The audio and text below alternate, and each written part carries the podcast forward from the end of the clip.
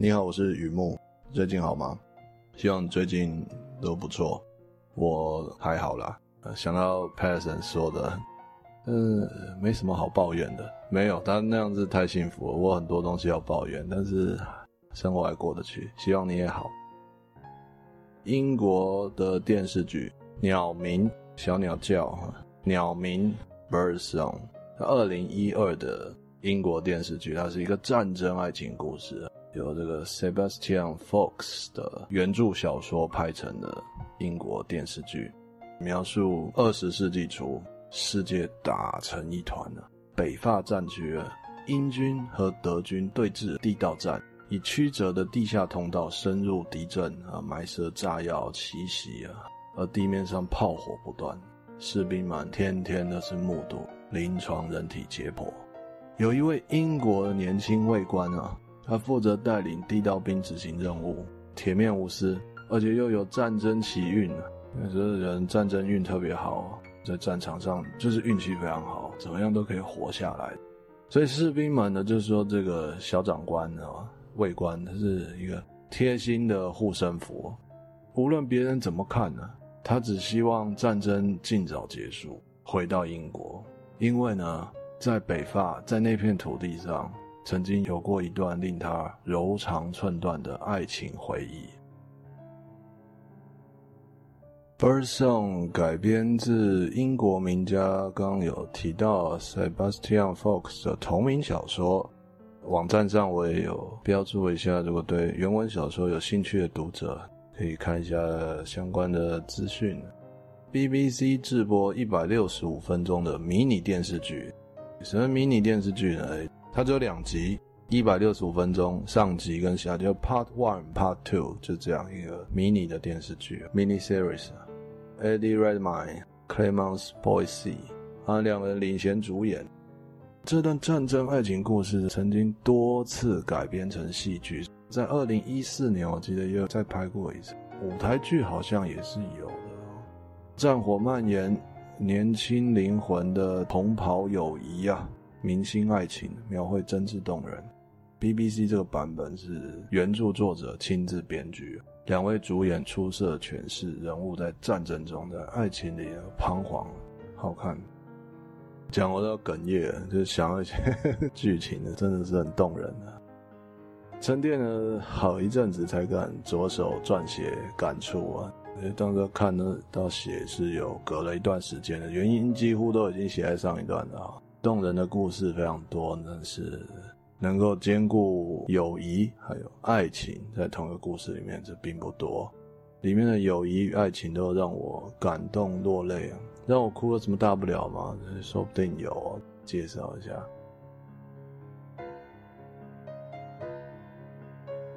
分两个部分，一个部分讲 Bird Song 的友情啊，讲他的友情。男主角带领的地道兵呢，多半是呃军服很破烂的、破旧、满身污泥啊，地道兵嘛，就挖地道的，像工兵一样。啊，但是有一位身形高大、目光有神，只要分配任务，是第一个就会想到他。姑且就称他老兵，因为他确实也年纪资历都比较大，这个老兵，但不是那种老 Coco 那种老兵啊，就是资历上。他那个老兵呢，有一次在值夜更的时候睡着了，睡着了啊，睡着就算了，还被男主角抓到。男主角是他的队长嘛，当然是明白军令如山嘛，就是看着铁面无私的男主角，就像看着喜马拉雅山军令如山的。他在壕沟里的军官休息室等候发落，老兵是有点无奈啊。这个老兵呢，他描述他自己最近收到一封。有泪痕的家书啊，孩子罹患白喉，妻子慌乱，因此他才会恍惚之根呢。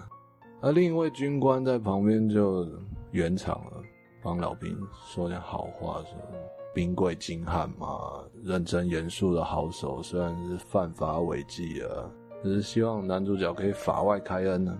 男主角的一句“全员性命因为他曝险”，阻断所有求情。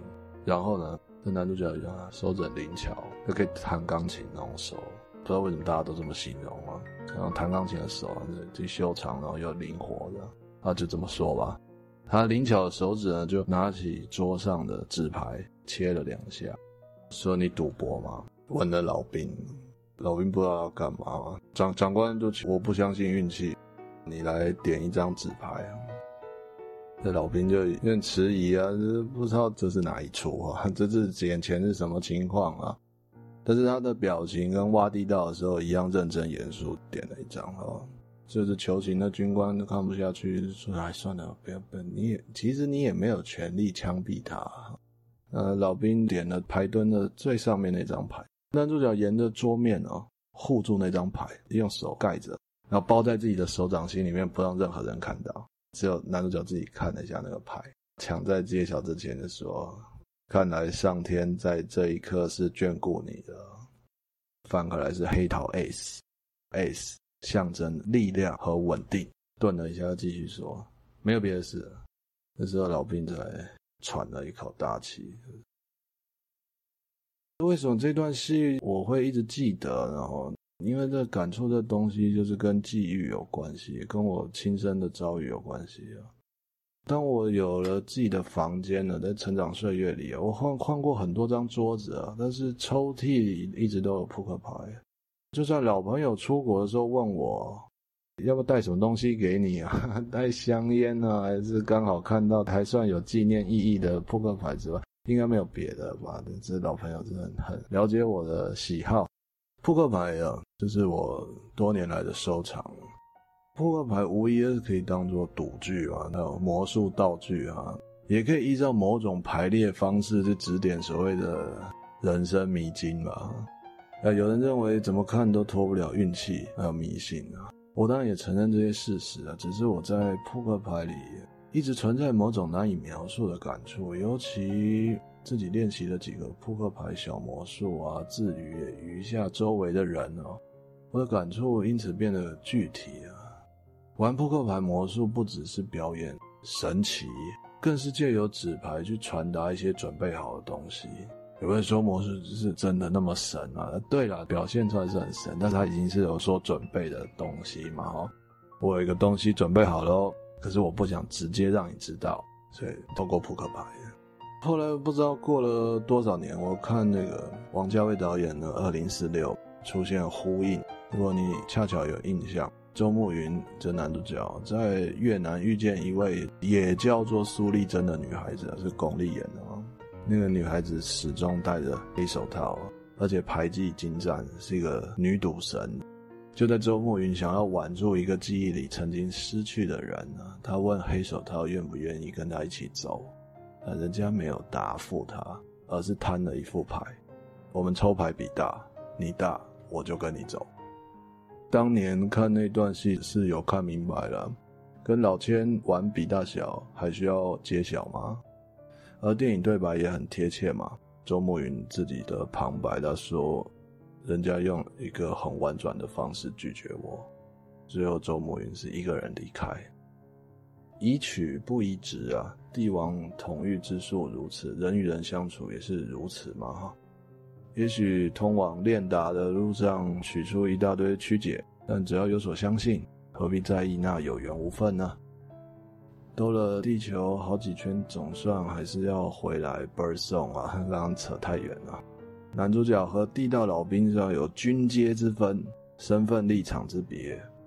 但那顿动过手脚的扑克牌，就算老兵不点第一张哦，无论是点哪一张哦，男主角应该都有办法把它说成放过你了。那是一个过桥哈，讲究彼此都是明白人才能够过的桥。后来，男主角和地道兵们啊，他他的队员们同进同出，男主角不幸中弹命危，地道老兵就那个睡觉被抓到的，率先去抢救他，不顾生命的，甚至军医也都已经放弃治疗男主角了。老兵在横尸遍野的废墟之中，把男主角从鬼门关抱回来。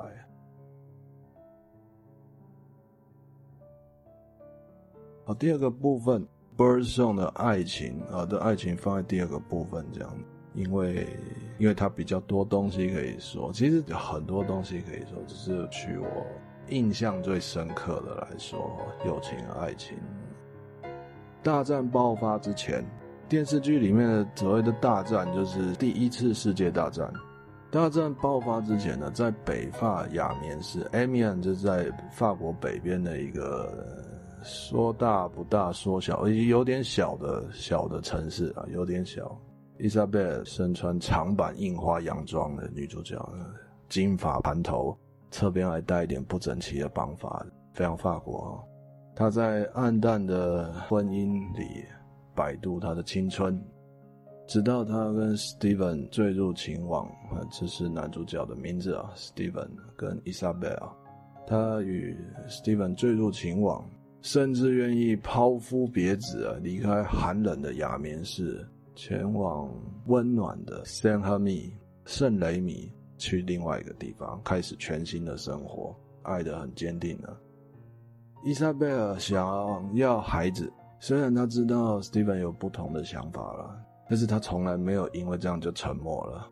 Steven 大多用纸牌来回答哈，这男生蛮可恶的哈，不直接说哈，想要有小孩，弄一个扑克牌在桌上摆一个阵，诶，这个显示美梦终将成真，只是必须特别节制美酒、蛋糕以及种种欲望，尽他所能的去保持伊莎贝尔活在笑容里。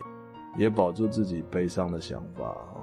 怎么说悲伤的想法呢？就有一天的伊莎贝尔，她的亲姐姐来探望她，加上 Steven 男主角三个人在客厅就读一封家书，就是伊莎贝尔抛夫别子的那个，他小孩寄一封信给他啊。亲爱的母亲，我的身体很好，但是我们很想你，没有你啊，生活都不一样了。啊，女主角继续读信，呢就希望你赶快回家。旁边男主角看着，嗯，不要太折磨自己了。但是写信难免就会那样写嘛，写信难免哈。那女主角听是非常不以为然的，她顿了一下才，才朝她姐姐说，不是对男主角说啊。看来 Steven 不知道什么叫做家庭啊，也不太了解家人的重要性，因为他没有家人啊。他姐姐说，其其实也，他也不是要把这个东西拿出来讲。伊莎贝尔说，他就是不要小孩啊。Steven 听得到，他就在现场深呼吸。他知道该怎么面对，但是他不想要伤感情。伊莎贝尔继续说：“他就是不愿意养小孩，他就不愿意啊。我是不想把孩子带到这个世界，但是是怎怎么样？就是带到这个世界，但又不能够保证他们安全，不能保证长久的守护他们。”哦，女主角听到他这样解释。只回答一句话：不是每个人都会变成孤儿。伊莎贝尔最后那句话真的是凝结了一切啊！隔天呢，伊莎贝尔女主角就离家出走了，离开跟 Steven 的生活。Steven 完全想不通为什么人就这样就消失了呢？愤怒使他痛苦啊，痛苦令他加倍愤怒啊！从尤达大师那边听来的。愤怒让男主角痛苦，而痛苦让他加倍的愤怒，内心乱成一团，而外面的世界炮声隆隆，开始打成一团。第一次世界大战爆发了。这段戏给我非常非常非常深的感触，因为吵架的戏往往能给我很深的印象。我这样说，诶，日常生活的吵架大部分内容就是乏善可陈嘛。你想怎样？你想怎样？怎样？你很奇怪，但是戏剧不能这样。这样会被人家扔饮料。戏剧要精致一点啊，所以戏剧里面的吵架呢，呃，某种程度上是属于一种花钱去看人家吵架，吵的应该是比较有内容。一串话，像刚刚所描述的，那是我我还记得的那个段子哦。一串话的排山倒海而来啊，如果还能招架，删掉气话，好像会浮出一些真正的原因呢。说不定伊莎贝尔人怀着某种苦衷才会离家出走。可是，感情有几个人能够一边用心又一边理清呢？Steven 不能，没法谅解。其实我们也不能啊，在那个时候，很难第一个时候可以体会他、体谅他离家出走可能也是有苦。不过这很生气，就你怎么可以这样？感情关系里的心结，我们很难直接由对方身上获得解套。有朝一日我们会在毫不相干的第三方时空里打开心结。有朝一日是一种对未来的假设嘛，但是几乎可以看作肯定句啊。心结哦，新的打结了，也可能会像绳结一样哦，它被岁月缝过东西吗？它缝东西要把线打结吗？那个线一打结，所以它是有可能是被岁月拉扯成细小可以忽略的结。有时候缝东西的时候，哎，线不小心打结。又打不开，算了，把它硬扯，把它拉拉死结，变得非常非常非常小，这样当做好像没有结一样，但其实有。所以呢，心结有可能是跟绳结一样，被岁月拉扯成细小可忽略的结。但是那一天还没有来临之前的心结，只会让情绪很难受，日子也很难过。而那段期间呢，疗愈情伤的圣品，什么特效药。新的感情就是特效药，有人则认为找点事情来忙，云云尔尔都富有智慧，也都意味着注意力要移转嘛。男主角很不幸，但也很幸运。什么东西让他注意力转移了呢？接着遇到的是第一次世界大战爆发，哦，那是残酷的历史，非常不幸。可是他投身军旅，带着情伤上战场。战争绝对可以转移他的注意力，让他忙得要命，忙得要他的命。这只是我以为，但是故事啊，比我想象的还要精彩。Steven 怎么样可以在战争里面找到希望呢？当他抱着被炸烂的士兵，他嘴巴虽然大喊“吗啡，吗啡”，战场上很残酷的地方，不是来救命的，是来止痛的，让人走得比较安心一点，比较不痛一点。他虽然嘴巴这样大喊，他也安慰士兵多想一想自己最心爱的女孩子，想想曾经有的美好时光。而当他自己男主角自己性命垂危的时候，他也是同样的。我曾经深爱过一个女人，而且她也是爱我的。嗯，心结情伤啊，固然痛苦啊，为什么感情就这样没了？到底为什么就这样没了？为什么？为什么？为什么？后来能否知道为什么？男主角不管了，他只想要把自己寄托在一种曾经有的美好，而这一刻就是唯一的一刻。干嘛呢？任性是可以如此动人啊！《Birdsong》BBC 版的结局非常凄美啊，不能说了，不能说。有缘这个读者们观赏，或是已经看过，我相信这是很值得细心品味的。那也写下一些后话：战争是少，诶、欸，这不要念太快。后话是一种很精华的东西。虽然我讲话已经很慢了，好，不要废话。战争是少数人的欲望，埋葬所有人的希望。我生在和平年代，每次接触战争爱情故事，人物濒临死亡，又绝处逢生，让我莫名的入戏。也许现实之外，我们都需要寄托情感的地方，越是凄美，越见希望。分享给你。